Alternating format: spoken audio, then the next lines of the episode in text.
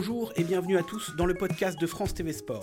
Nous recevons aujourd'hui Estelle Mosley, médaillée d'or au championnat du monde amateur et lors des Jeux Olympiques en 2016 en moins de 60 kg. Elle est passée professionnelle la même année et détient depuis 2019 le titre de championne du monde IBO en poids léger. Estelle, vous avez désormais un palmarès bien fourni. C'est quoi les objectifs prochains dans les mois à venir? Accoucher. Premier objectif, accoucher. Que tout se passe bien et puis retrouver le plus haut niveau très rapidement. Euh, je pense revenir euh, sur le ring euh, d'ici octobre, ce que je souhaite en tout cas. Maintenant, c'est voilà, c'est jamais certain hein, quand il y a une grossesse en cours, mais c'est mon souhait pour défendre ma ceinture avant la fin de l'année. La ceinture IBO mondiale que j'ai eue l'an passé. Et puis derrière ça, l'objectif majeur, c'est de réunifier les ceintures et d'aller chercher bah, Cathy Taylor qui est la meilleure actuellement dans ma catégorie. C'était un objectif de base ou vraiment c'est venu progressivement et vous êtes dit bon bah d'abord le titre IBO et maintenant le, tous les titres euh, mondiaux? Bah, J'ai tendance à toujours euh, regarder euh, le meilleur possible, ce que je peux faire de mieux quand, quand j'aborde quand j'aborde quelque chose ou dans un, dans un domaine en particulier dans lequel j'évolue. Et il se trouve qu'en boxe professionnelle, moi je connaissais bien Cathy Taylor puisque je l'ai rencontrée en, boxe euh, olympique euh, à plusieurs reprises. Et je savais que derrière les Jeux, elle était passée pro tout de suite. Donc quand j'ai pris la décision de passer professionnelle euh, un an après les Jeux olympiques, la meilleure c'était elle. Donc euh, l'objectif tout de suite, ça a été euh, bah, de faire en sorte euh, d'aborder les choses petit à petit, forcément, mais avec au final ce fameux combat, puisque je la voyais mal dans les années à venir perdre ou, ou, descendre dans le classement. Pour moi, voilà, avant que je la rencontre, j'espère prochainement, je pense que ça restera elle la meilleure dans cette catégorie. Quand vous regardez dans le rétroviseur, euh, vous avez commencé à 12 ans, je crois. Euh, j'avais lu que vos parents étaient pas très très chauds à la base, notamment votre père. Le fait euh, d'arriver aussi dans un sport qui est quand même particulièrement compliqué, peut-être pour les femmes de base, de l'extérieur du moins, qu'est-ce que ça a fait? Qu'est-ce qui vous a poussé à choisir ce sport-là en particulier? Je pense que quand j'ai choisi euh, ce sport, quand j'ai choisi de, de, pratiquer de la boxe, je ne me suis pas vraiment posé de questions sur euh, comment, euh, quelle est la place de la femme au sein de ce sport. je, savais que c'était un sport de combat, donc je ne m'attendais pas à être entourée de filles, mais ce n'était pas ma question première. La, première question, c'est déjà la première chose, c'était est-ce que j'avais la volonté de le faire? Oui, j'avais la volonté de le faire, j'avais envie d'essayer un sport de combat. Et puis après ça quand je pratique, euh, je regarde, euh, il n'y a que moi que je regarde finalement, comment je me sens dans le sport, est-ce que je me sens bien? Je ne fais pas forcément attention à l'entourage, à ce qui se passe autour, du moment que l'accueil est bien, et ça a été le cas. Euh, j'étais dans un sport de combat, j'étais la seule fille, mais j'étais traitée pareil que tout le monde. je ne ressentais pas forcément cette différence d'être la seule fille au, sein d'une multitude de garçons. Et, à la fois, j'avais de la part des entraîneurs la sensation d'être quand même euh, protégée. Euh, on m'envoyait pas. on, on, faisait des entraînements comme tout le monde, mais quand venait le moment des combats, des mises de gants, il y avait quand même cette protection qui était présente, donc j'étais quand même en sécurité.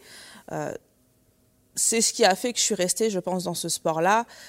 c'est tout ça qui a fait que, que, que j'y ai trouvé ma place très facilement et que j'ai continué là-dedans, même si j'étais la seule fille, même si c'était un sport exigeant. Je, trouvais que j'étais dans de bonnes conditions pour pratiquer euh, euh, le sport euh, comme les garçons, donc finalement avoir la possibilité de progresser aussi comme les garçons, mais avec avec peut-être un peu de risque en moins, dans le sens où on ne m'envoyait pas non plus au charbon à prendre des coups inutiles et à prendre des risques inutiles sur le ring avec des, des hommes qui, ont, qui, avaient... Euh, j'ai commencé à 12 ans, les garçons qui pratiquaient avaient plus de 15-16 ans, donc forcément leur frappe était beaucoup plus saine que la mienne. Donc euh, si j'aurais eu... Euh, si je n'aurais pas eu cette approche de la part des entraîneurs, je pense que ça aurait été peut-être un peu plus compliqué de, de, perdurer dans ce sport-là, parce que les coups, ça fait mal. Mais j'avais toujours cet aspect protecteur qui était présent. La boxe au JO, vous avez déjà motivé à la base pour faire ce sport-là? Euh, est-ce que vous aviez peut-être des personnages particuliers, féminins ou masculins, qui vous ont dit ouais je veux être comme lui ou comme elle, faire exactement la même chose ou pas du tout? J'avais pas forcément de personnages en particulier. Euh, euh, bien sûr, je connaissais les, plus grands noms de la boxe, hein, Mohamed Ali, Mike Tyson, c'est des, personnes que toute façon que même si on n'est pas dans la boxe, on connaît. Mais euh, j'avais pas de, modèle en particulier. J'avais des exemples de représentation de, boxe et de milieu de la boxe à travers aussi des films. Euh, c'est un milieu qui... J'avais besoin de cette dureté, je pense, à ce moment-là. J'avais besoin de pratiquer un sport dur, totalement différent de ce que j'avais pu faire, qui était plus artistique. Euh, j'avais besoin euh, de sentir que je pratiquais un sport voilà, de sentir à la fin que j'étais épuisée, fatiguée. Et, et, euh, c'est tout ce que j'ai retrouvé dans, ce sport, dans la boxe. Et le côté supplémentaire, c'est que euh, j'ai retrouvé beaucoup de complexité aussi dans ce sport. C'est pas juste prendre des coups et donner des coups. Voilà, il y avait toute l'approche euh, stratégique. on, donne trois coups, mais finalement, on fait des, combinaisons totalement variées. On doit s'adapter à l'adversaire. Et ça, ça m'a beaucoup plu aussi, cette complexité euh, supplémentaires euh, au-delà de l'aspect purement physique et, euh, l'aspect purement se donner, dépasser ses limites. Voilà, y il y avait ce côté-là stratégique qui me plaisait bien. vous êtes donc championne du monde amateur, après vous êtes championne olympique, on se souvient, on se souvient tous évidemment. Est-ce que à ce moment-là, il y, a il y, a déjà la volonté de passer professionnel ou de rester, voilà, de terminer sur peut-être un titre aux Jeux Olympiques? Beaucoup de sportifs sont dans ce cas-là. Avant de faire les Jeux, ma volonté, c'était de gagner les Jeux, devenir championne olympique et d'arrêter derrière. Pour le coup, euh, j'étais dans cette optique-là. Et, euh, et j'ai jamais voulu passer professionnel, en fait. Parce, que euh, passer professionnel, pour moi, euh, comme son nom l'indique, c'est être professionnel. Ça veut dire c'est mon métier. Et je ne me voyais pas ne pas vivre de mon métier, devoir travailler à côté. Et pourtant, c'est ce qui se faisait. C'est ce qui se faisait chez les garçons. Alors, c'est ce qui se faisait complètement chez les filles. Il euh, n'y a aucune fille qui pratiquait en professionnel en France et, qui ne faisait que ça. Euh, et donc, c'était pour moi hors de question. J'avais assez de bagages. J'avais un gros bagage en plus scolaire, donc je ne me voyais pas du tout faire autant de sacrifices. Je savais ce que c'était le sport de niveau, je savais ce que c'était la boxe. Et passer professionnel, juste pour passer professionnel et faire des combats de temps en temps et devoir euh, à côté charbonner au travail, s'entraîner euh, derrière. Euh, j'ai toujours à cœur de, devenir un peu la meilleure dans les milieux dans lesquels j'évolue. Et pour le coup, en boxe olympique, j'avais cette possibilité-là. Je voulais être championne olympique. ça m'ouvrait beaucoup de portes. C'était aussi une ouverture un peu, une exposition supplémentaire. Je trouvais que c'était un bel objectif. Euh, en boxe professionnelle, euh, je trouvais que c'était pas aussi fort que ce que ça pouvait, euh, ça pouvait pas m'apporter plus que ce que je n'avais vécu aux Jeux Olympiques. Donc je voyais pas l'intérêt de passer professionnel. Et puis les choses ont été différentes après les Jeux. C'est vrai que le fait d'être devenue championne olympique, la première en France, ça a bougé beaucoup de choses et ça m'a permis d'entrevoir une possibilité de ne vivre que de mon sport, et c'est ça qui a fait la différence. Ça, plus le, le fait d'avoir bien pris le temps de savoir si j'avais encore envie. Hmm. Parce que je pense que pour performer et pour pratiquer un sport aussi dur, euh, il faut, faut que l'envie soit là. Si l'envie n'est plus là, ça ne sert à rien de, de, de, continuer. Mais pour le coup, j'avais encore envie, après un an. L'envie revenait de plus en plus. Et j'avais des possibilités nouvelles en termes de contrats, en termes de propositions. Et, euh, et, je pouvais entrevoir les choses différemment que ce que j'avais pu, euh, que ce que je m'étais imaginé avant de devenir championne olympique. Donc c'est ça qui m'a poussée à passer professionnel. C'est l'envie, c'est les possibilités. Et, et forcément, ça entraîne aussi des possibilités d'être championne parce que euh, dans d'autres pays, euh, certaines filles en vivent et pratiquent, ne font que ça, s'entraîner du matin au soir.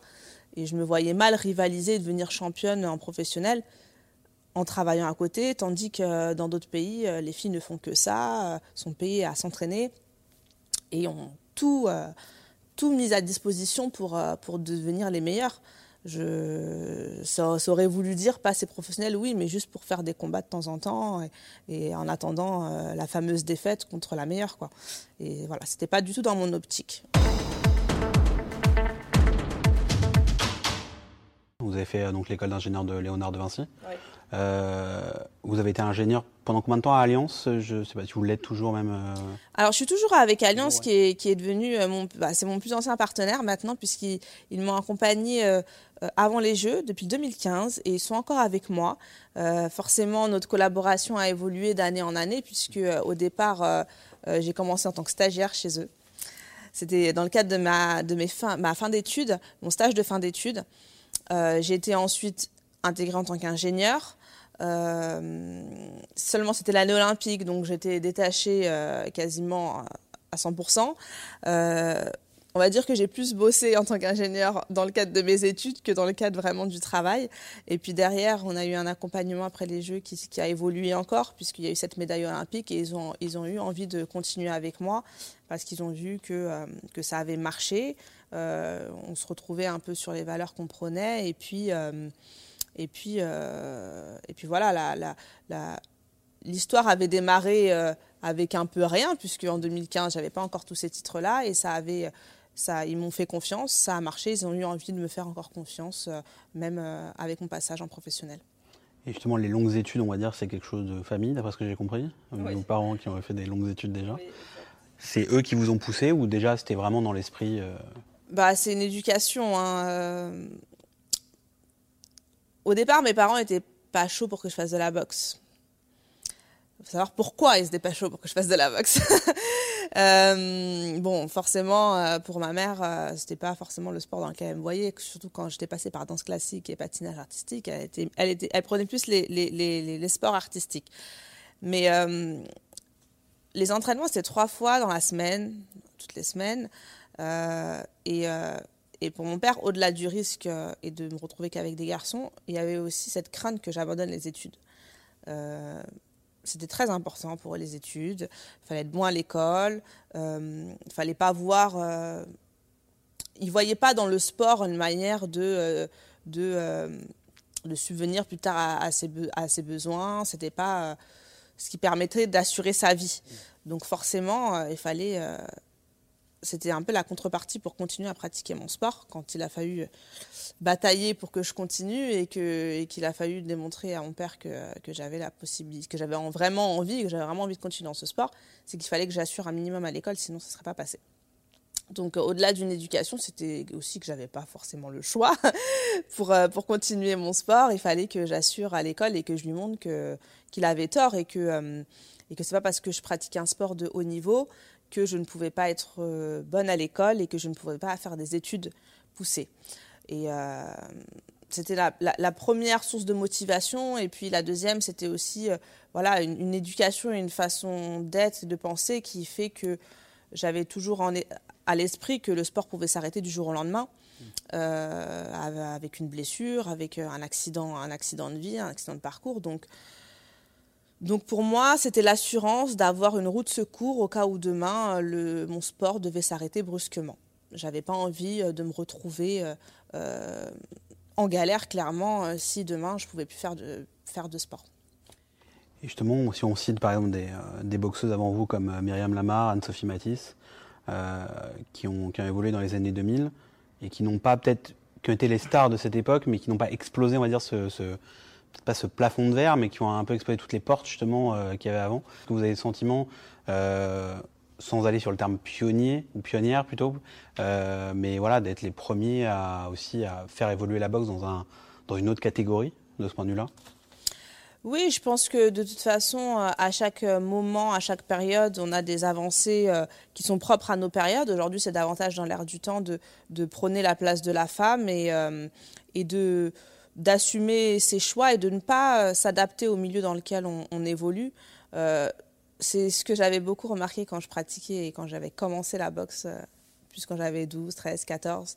C'est que bah, je côtoyais des filles en compétition qui, qui en fait étaient des filles à l'extérieur de, la compète et qui se transformaient en garçons le jour de la compétition. Donc on avait plus cette tendance à avoir des filles qui, qui s'adaptaient au milieu dans lequel elles évoluaient. Euh, alors que non, c'est au, milieu de s'adapter à nous. Euh, une femme est une femme et peu importe dans le milieu dans lequel elle évolue, garçon, pas garçon, eh ben, euh, on doit faire avec. Et je pense que, que, ces championnes que tu cites ont,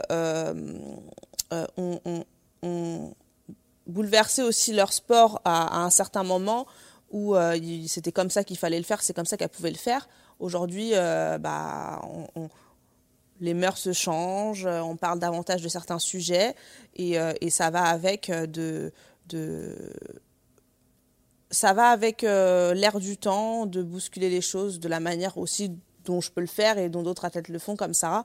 Euh, je pense qu'aujourd'hui, euh, faut on prône davantage le fait de ne pas avoir de honte à évoluer dans un milieu, bah, une fille dans un milieu masculin, et d'être, de rester très féminine. On prône le fait de ne pas avoir de crainte d'être une mère et d'être une sportive de haut niveau.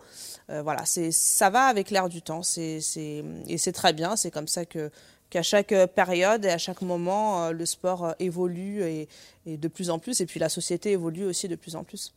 Et justement, vous avez pu, faire, pu voir en direct la comparaison, j'allais dire, avec Tony Yoka, et vous, dans l'évolution, lui avec Canal+, et donc vous avec l'équipe de ce point de vue-là, est-ce que vous avez eu des difficultés en termes de sponsoring, en termes de, même d'un point de vue médiatique? Vous me parliez d'Alliance, effectivement, il y a aussi donc l'équipe, etc.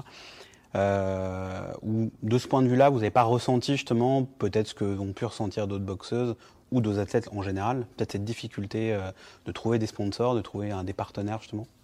Alors, la comparaison avec d'autres sportifs, d'autres boxeuses françaises euh, ne peut pas être totale parce que forcément, moi j'ai ce titre olympique en plus qui m'a rendu les choses beaucoup plus faciles.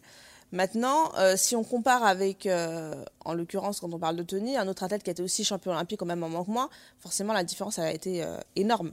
par rapport aux, athlètes féminines, j'ai eu plus qu'elle, elle, n'aurait pu avoir.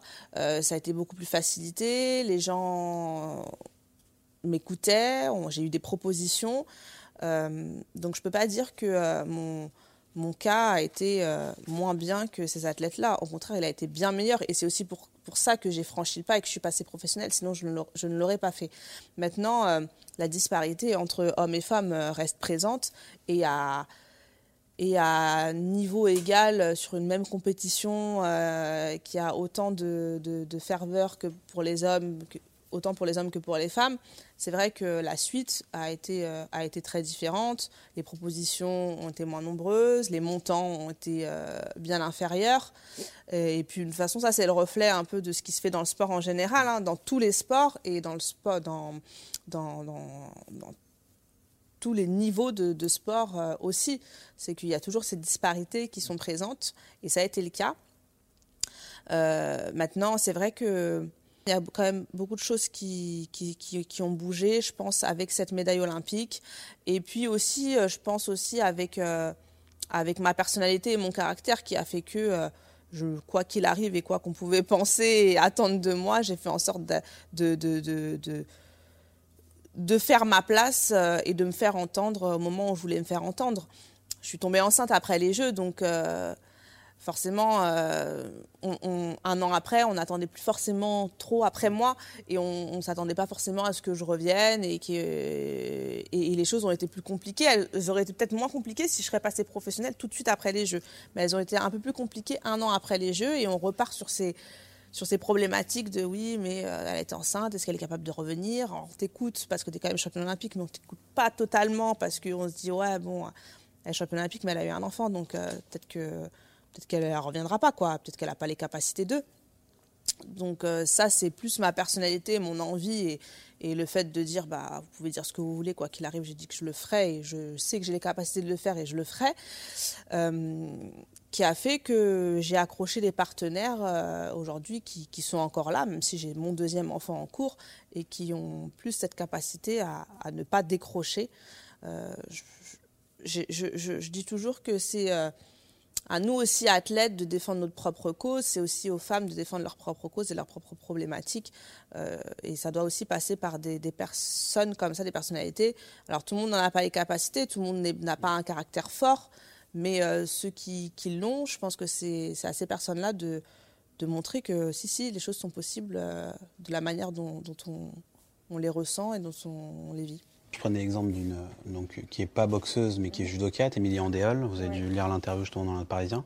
qui se retrouvait au chômage justement deux ans après son titre olympique. Est-ce que vous, par exemple, dans, la, dans, le milieu de la boxe, vous avez pu voir ça sur d'autres boxeuses ou même voir, est-ce que vous avez été surpris même seulement de, de ce que disait Émilie Andéol justement dans cette interview, de se dire que bah voilà, finalement le titre olympique, malheureusement, c'est terrible à dire, mais ouais ne fait pas tout. J'ai pas été surprise. Alors j'ai été surprise par le cas d'Émilie parce que je pensais qu'elle avait pu quand même euh, pas rebondir sportivement parlant euh, euh, comme elle l'aurait souhaité parce qu'on l'aurait vu quand on rebondit après une médaille olympique, c'est qu'on est visible, c'est que c'est que voilà, on entend nos performances, etc., etc. Mais hum, donc donc pas à ce niveau-là, mais je pensais qu'elle avait pu avoir quand même quelque chose qui lui permettrait de subvenir à ses besoins de manière décente et ça n'a pas été le cas, ou peut-être que ça a été le cas d'une manière trop courte et qu'après, bah, elle, a été, elle a été lâchée par certaines personnes. Mais, euh, mais ça ne m'étonne pas parce que, euh, parce que je, donne toujours l'exemple de, euh, bah, des derniers jeux, des jeux de 2016. On, retient, quand on pose des questions aux personnes, on dit bah, qui a été champion olympique, on nous cite 2, 3, 4 personnes. Pourtant, il y a eu 10 médailles olympiques 10 médailles d'or aux Jeux Olympiques en 2016. On n'est pas capable de donner les noms des 10 médailles d'or. C'est bien que quelque part, il y a, des médailles qui résonnent plus que d'autres, il y a, des personnes qui arrivent plus, qui s'en sortent plus que d'autres. Donc la médaille d'or olympique n'est pas synonyme de réussite sportive.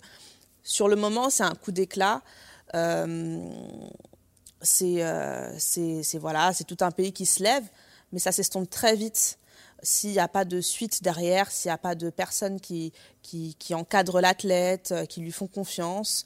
Euh, il peut y avoir aussi des contre-performances derrière qui, font, euh, qui font un peu perdre tout cet effet Jeux olympiques. Donc la médaille olympique, la médaille d'or olympique, le titre olympique n'est pas une fin en soi. Il y a quand même tout un travail derrière à, à faire. Euh, et peu importe euh, qu'on ait explosé au jeu ou pas, ça peut très très vite retomber. Il y a un travail autant d'athlètes, puisqu'il faut reperformer, retrouver euh, l'envie, la, confiance en soi pour, pour assumer tout ce qu'on a vécu au jeu, toute cette effervescence, et se, et se dire, bah, finalement, je suis une athlète et je repars des fois de zéro pour reperformer. Et, euh, et, puis aussi, il faut avoir les capacités d'accrocher les bonnes personnes qui vont nous faire confiance et, et, et, marcher avec nous euh, sur le long terme euh, et avec ces nouvelles victoires. Vous avez parlé notamment de la grossesse. Euh, la difficulté, j'allais dire, non, deux, deux, cas. Moi, je prenais le cas d'Alison Félix, par exemple, qui avait été lâché mhm. par son sponsor. Euh, à la fois le côté regard des autres, justement, ou même le regard des sponsors, le regard médiatique, mais aussi la capacité physique à revenir. Euh, est-ce que justement c'est quelque chose... Euh, comment vous l'avez vécu, vous, justement, après les, après les Jeux de Rio, de ce point de vue-là, cette remise en forme, plus euh, aussi, bah, comme vous disiez déjà, le regard médiatique de se dire, bah, est-ce qu'elle va réellement revenir au plus haut niveau J'ai... Hum, alors physiquement, pour ce qui est de l'aspect sportif purement, moi, j'ai arrêté complètement pendant ma, ma, ma, période de ma première grossesse. Et euh, donc ça a été peut-être plus long pour revenir euh, qu'une athlète qui aurait continué à s'entraîner enceinte, comme je le fais actuellement pour ma deuxième grossesse, et qui aurait eu aussi tout de suite les outils et, l'encadrement nécessaires pour le faire. Et euh, c'est aussi ce que je déplore, c'est que on, on, doit prendre aussi les devants par, par rapport à, à une situation qui est une situation classique. Hein. Tomber enceinte pour une femme, c'est totalement classique. Euh, on prend les devants quand un athlète euh, masculin est blessé. Pourquoi on ne le prendrait pas quand une athlète tombe enceinte? Et, euh, c'est moins dans, les mœurs de, proposer tout un dispositif autour d'une athlète qui tombe enceinte que autour d'un athlète qui, qui, se blesse. Et, ça, je le déplore parce qu'aujourd'hui, avec tout, tout ce qu'on a comme, comme moyens, en, en moyens humains, moyens médicaux, etc., etc., on voit très bien qu'une athlète, en étant enceinte, a la possibilité de s'entraîner enceinte déjà, si elle n'a pas de pathologie euh, liée à sa grossesse, et elle a la, capacité, capacité pardon, aussi à revenir et à revenir au plus haut niveau. Et parfois même les athlètes performent encore plus après leur grossesse. Euh, donc c'est vraiment... Euh, ce que je trouve dommage et, le point sur lequel il faut encore avancer et qu'on doit encore euh, travailler, qu'on doit encore faire évoluer, c'est euh, cette gestion de la grossesse, de la grossesse d'une athlète, à savoir le temps où bah, elle arrête parce qu'elle est enceinte et le temps où elle reprend la compétition. Et toutes ces questions-là, justement, enfin, je sais que vous êtes très investi là-dedans. Bah, je parlais tout à l'heure de la campagne euh, d'Adidas que vous avez fait. Vous avez aussi, je crois, créé l'Observatoire du sport féminin. Alors, c'est LPERF, l'association. C'était anciennement l'Observatoire européen du sport féminin. Le nom a évolué. Maintenant, c'est LPERF. Et, euh, et oui, euh, c'est des questions qui, qui, me tiennent à cœur parce que c'est des choses que je trouve pas normales, en fait. et, et comme j'ai dit, je pense que c'est aux athlètes aussi à un certain moment de prendre les devants sur leurs problèmes. On est euh, les mieux placés pour parler de, ce qu'on connaît, de ce qu'on a vécu de ce qu'on a pu voir. Et moi, après les Jeux, euh, j'avais vu euh, déjà, je suis devenue championne olympique. et pourtant, j'ai vécu pas mal de choses avant les Jeux et j'ai trouvé que j'aurais pu être championne peut-être plus vite ou j'aurais pu éviter certains problèmes que, que j'ai dû affronter seule. Donc euh, j'ai eu envie, c'est la raison pour laquelle j'ai eu envie de, fonder cette association pour, euh, pour, avoir, euh, pour que les athlètes aient un soutien en cas de, de problèmes non traités par leur fédé ou non traités dans, l'équipe, mais des problèmes qui sont pas forcément des problèmes, c'est des choses qui arrivent dans la vie. voilà, c'est mon association, elle perf ces trois pôles. C'est un pôle médico-juridique, un pôle de pose de carrière, un pôle de reconversion. Aujourd'hui, dans, la, question médico-juridique, on traite de problématiques telles que les règles, les problèmes hormonaux, l'avortement. C'est des choses qui existent dans, la vie, en fait. Euh, mais quand on parle de performance et d'athlètes, euh, on est tellement dans la recherche de médailles, de immédiates, euh, on est tellement dans l'immédiat, en fait, qu'on a tendance à balayer ces problèmes et à se dire, bon limite, elle nous embête un peu, on va prendre la suivante parce qu'on n'a pas le temps de s'occuper de ça, mais on doit prendre le temps de s'occuper de ça. Euh, aujourd'hui, avoir une athlète qui performe, c'est avoir une athlète euh, voilà, qui est capable de s'entraîner, de se dépasser à l'entraînement, mais, mais aussi euh, qui est épanouie en tant qu'athlète et en tant que femme. et je pense aussi, c'est pour ça qu'il y a beaucoup d'athlètes qui, qui ont repris après une grossesse et qui ont encore plus performé parce que peut-être qu'elles bah, étaient beaucoup plus épanouies comme ça en assumant leur choix de femme et leur vie de femme autant que leur vie d'athlète. Euh, je pense qu'il ne faut rien laisser de côté. Euh, euh, la performance, c'est être la meilleure partout, être la meilleure techniquement, physiquement, ne, ne, ne, ne, rien laisser au hasard et, et, et, je pense aussi être la meilleure dans sa vie, assumer un peu tout ce qu'on a envie de faire et, et voilà, je pense que c'est la meilleure manière de, de performer. Donc j'ai fait cette association-là. Je me suis basée sur euh, ces problématiques que j'ai pu vivre avant les Jeux, mais aussi sur cette expérience du coup euh, de femme enceinte que j'ai eue, de cette première expérience, euh, où, euh, où j'ai pas senti forcément un soutien particulier qui s'était mis en place, ou un dispositif qui s'était mis en place. J'ai trouvé qu'il n'y avait pas forcément aussi de dispositif qui existait quand on tombait enceinte. Et quand j'ai dû reprendre, je savais que c'était moi et moi, et que je devais compter sur moi et sur ma, volonté euh, à reprendre sur les opportunités que j'avais pu avoir financières aussi. Et je trouve que euh, moi, j'ai eu cette possibilité-là parce que j'ai été championne olympique, parce que j'ai eu le retentissement que ça a eu juste après. Euh, mais tous les athlètes ne l'ont pas. C'est ce qui implique, c'est ce qui, c'est ce qui fait aussi que bah il y en a plein qui, qui n'arrivent pas à reprendre et qui n'arrivent pas à reprendre au plus haut niveau. Alors que si ça serait traité par les fédérations tout de suite, euh, si on ne lâcherait pas les athlètes, euh, euh, les sponsors ne lâcheraient pas leurs athlètes au cours de leur grossesse, bah, peut-être qu'il y aurait des athlètes qui continueraient à performer et ça serait juste une période à passer dans la, dans la vie de l'athlète et à gérer au mieux pour qu'elle reperforme tout de suite derrière. Et au-delà de ça, on voit dans les institutions, justement, euh, parlait de Sarah Wamoun, bah, actuellement la ministre des Sports de Roxana nous on a vu Laura Flessel avant, euh, on voit que peut-être il y a une féminisation de ce point de vue-là. Est-ce que, justement, quel regard portez-vous là-dessus sur la place des femmes aussi dans les institutions sportives de haut niveau qui peuvent permettre aussi ce genre de choses Ce que vous faites déjà dans vos associations? Bah, C'est très important. Je pense que c'est un tout. Et c'est pour ça que quand j'ai, fondé mon association LPERF, j'ai, pensé à trois pôles.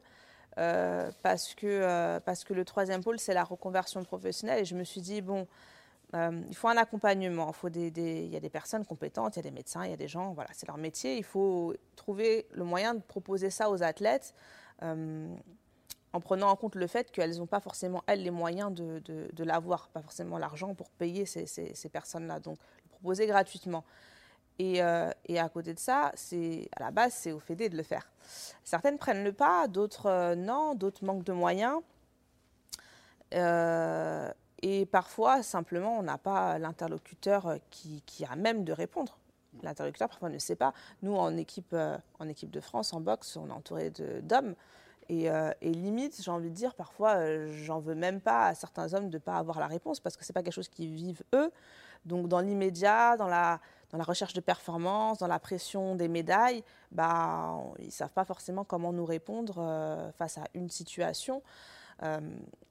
En, regardant un peu ce qui se faisait, je me suis aperçue qu'en fait, il y avait une seule présidente de Fédé parmi toutes les Fédés olympiques. Donc, il n'y a pas que deux, trois fédés olympiques, donc là, on se dit, il y a problème. Euh, je me suis aperçue que bah, tout au long de ma carrière de sportif de niveau au sein des équipes, euh, je n'ai eu que des hommes en face de moi comme interlocuteurs, et que tous ceux qui décidaient, c'était des hommes. Euh, et, je pense que ça doit aussi passer par, par, par des femmes dans des postes où on décide où on prend des décisions parce qu'elle serait euh, elle-même impactée, euh, elle connaîtrait elle-même euh, bah, ce qu'une ce qu'une femme peut vivre, les difficultés qu'elle peut rencontrer. Et je pense qu'elle serait plus à même à répondre à ces problématiques et à mettre des choses en place pour que les athlètes féminines puissent se sentir femmes et puissent avoir des réponses à leurs questions tout au long de leur pratique sportive. On parlait de la protection, mais il y a aussi, euh, on le voit en ce moment avec euh, nombreuses affaires. Euh, on l'avait vu avec MeToo dans la société de manière générale, milieu du cinéma. Maintenant, c'est le milieu du sport aussi qui est touché. Les affaires de patinage récemment. Il y a encore une affaire d'athlétisme hier seulement. quel regard vous portez là-dessus? Alors, il faut savoir déjà que le sport est à l'image de la société. Donc, forcément, les problèmes qu'on rencontre dans la société sont des problèmes qu'on rencontre dans le sport. Euh, on en a, on n'en parle pas parce que euh, parce que ce sont des milieux aussi très fermés. Le sport de niveau, ce sont des milieux très fermés. Euh, et parce qu'au départ, on a une image, voilà, l'image du sport. On, a par exemple l'image de l'école, aller à l'école. Bon, parfois c'est des trucs un peu chiant, mais c'est des trucs obligatoires, etc., etc. Le sport, à la base, c'est quelque chose de ludique, c'est pour jouer.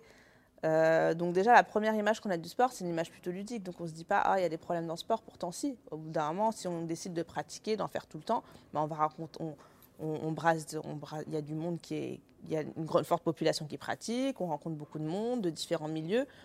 Donc forcément, euh, c'est les milieux qu'on rencontre dans la société. Et les problèmes qu'on rencontre dans la société sont les problèmes qu'on va rencontrer aussi dans le sport. On n'en a longtemps pas parlé, ça a toujours existé. Euh, mais encore une fois, euh, on en parle à un moment où c'est l'athlète elle-même qui décide de, parler. Et les choses ne pourront avancer que quand les athlètes qui auront été victimes elles-mêmes ou qui auront vu elles-mêmes décideront de franchir le pas et d'en parler. Euh, on, doit être, on doit être acteur, euh, on doit être à l'origine de, de, des réponses à nos propres problèmes, je pense pour que les choses bougent. Voilà, c'est dommage, mais c'est comme ça. Euh, et, là, on l'a vu récemment, on, en parle beaucoup euh, de ce qui s'est passé dans le patinage parce qu'il y a une victime qui a franchi le pas et qui en a parlé. Sinon, euh, on en serait au même point qu'il y, a, y a six mois, sept mois et, tout se passerait comme si de rien n'était, alors que ça, ça, a toujours existé. Ça a toujours existé, les problèmes de, de harcèlement dans, dans les fédés, les problèmes d'agression dans les fédés, dans les clubs. Euh, les clubs où on donne nos enfants, euh, nos enfants qui ont 6, 7, 8 ans, on fait une confiance aveugle parce qu'on se dit c'est le sport, parce que l'approche première c'est une approche ludique. Mais non, en fait, c'est le sport, mais c'est des personnes euh, qu'on croise dehors qui pratiquent ce sport, qui, font ce sport. Donc forcément, on ne peut pas avoir une confiance aveugle, aveugle dans ce qui se fait. On doit avoir un regard sur ce qui se fait, on doit accompagner nos enfants, comme on doit avoir un regard euh, sur ce qui se fait dans les équipes, où, en général les athlètes commencent à pratiquer jeunes aussi. Et, euh, et, voilà, je pense que c'est c'est aux plus grands de questionner leurs enfants, d'aller à, l'écoute de leurs enfants, de ne pas penser que tout est beau, tout est rose dans le sport.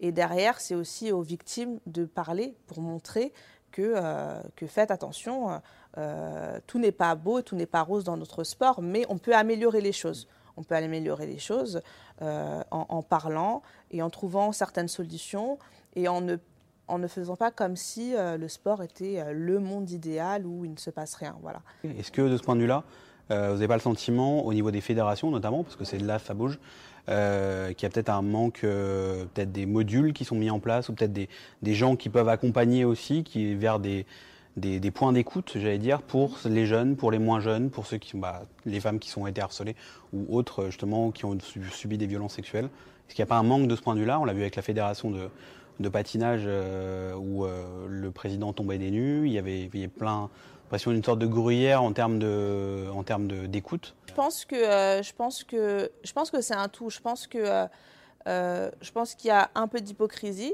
dans le sens où il y a des choses qui se savent mais qui ne sortent pas des, du milieu parce que ça fait tâche.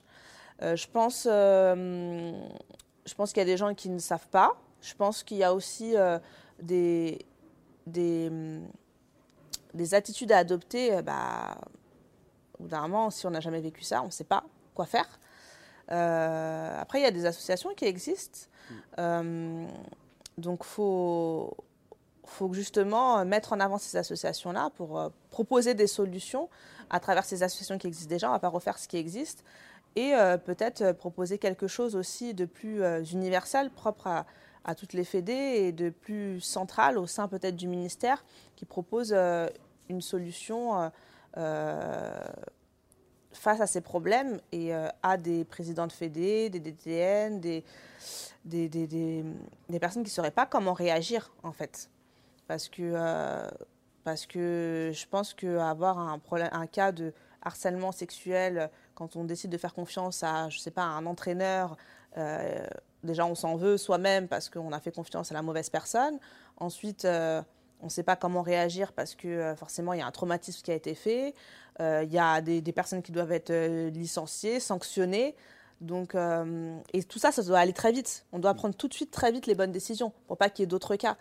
Et, et c'est là où je pense qu'il, oui, en effet, il faudrait mettre en place quelque chose d'assez central ou alors mettre en avant des associations qui le font déjà, parce que je pense qu'il y a déjà des associations qui le font, mais euh, qu'elles sont peu connues ou, auxquelles on n'a pas forcément euh, accès tout de suite. Il faut chercher à qui fait quoi, quel est le numéro. Voilà, je pense que c'est euh, dans le milieu du sport, bah, c'est au plus haut d'avoir ce rôle-là. Donc en France, c'est le ministère des Sports, donc c'est au ministère des Sports de, prendre la main là-dessus et de, de, donner les outils aux fédérations, aux clubs, pour qu'ils puissent répondre tout de suite, le plus rapidement possible à ces problématiques. Et je vais poser une dernière question, et ça va être en lien avec ça. Euh, j'allais dire dans 10 ans, est-ce que vous voyez, euh, est-ce que vous, où vous voyez peut-être euh, à, une tête, à la tête d'une fédération, peut-être? Ouais, pourquoi pas? Dans 10 ans, c'est loin. J'ai pris, j'ai pris une sage décision de pas trop trop me projeter. Je me suis longtemps projetée à des 10 ans, 20 ans, et au final, rien ne s'est pas jamais comme prévu. Euh, et, et, pour moi en bien, puisque les choses sont plutôt bien passées. Mais, euh, mais j'ai je sais que je perdurais dans le sport. J'ai envie d'être, euh, de, continuer dans le sport parce que ce, voilà, ça, on vit de, très grandes émotions à travers le sport. Ça nous ça m'apporte, moi, ça m'a apporté beaucoup dans ma vie et je sais que ça pourra m'apporter encore. donc forcément, je ne vais pas continuer 10 ans dans le sport de haut niveau. Je ne me vois pas encore continuer 10 ans dans le sport de haut niveau. Je me laisse encore quelques années atteindre mes objectifs, mais je sais que je continuerai dans le sport. Donc, euh, euh, je pense que prendre des positions comme ça au sein d'une fédération, euh, des, des, des, rôles majeurs, c'est... il y a plusieurs moyens de, de faire bouger les choses, d'être champion et d'oser parler et de, de, mettre des choses en place pour le faire, mais aussi de prendre euh, des rôles importants euh, au sein euh, d'une fédé, au sein d'un gouvernement. je pense que c'est quelque chose que je, me vois bien faire parce que c'est un moyen supplémentaire de, faire bouger les choses. Et juste parce que c'est un moyen supplémentaire de faire bouger les choses, ce n'est pas quelque chose que j'écarte. Très bien. Bah, merci en tout cas de nous avoir accueillis à l'INSEP pour ce podcast entre deux. Merci. bonne continuation en tout cas à vous. Merci beaucoup.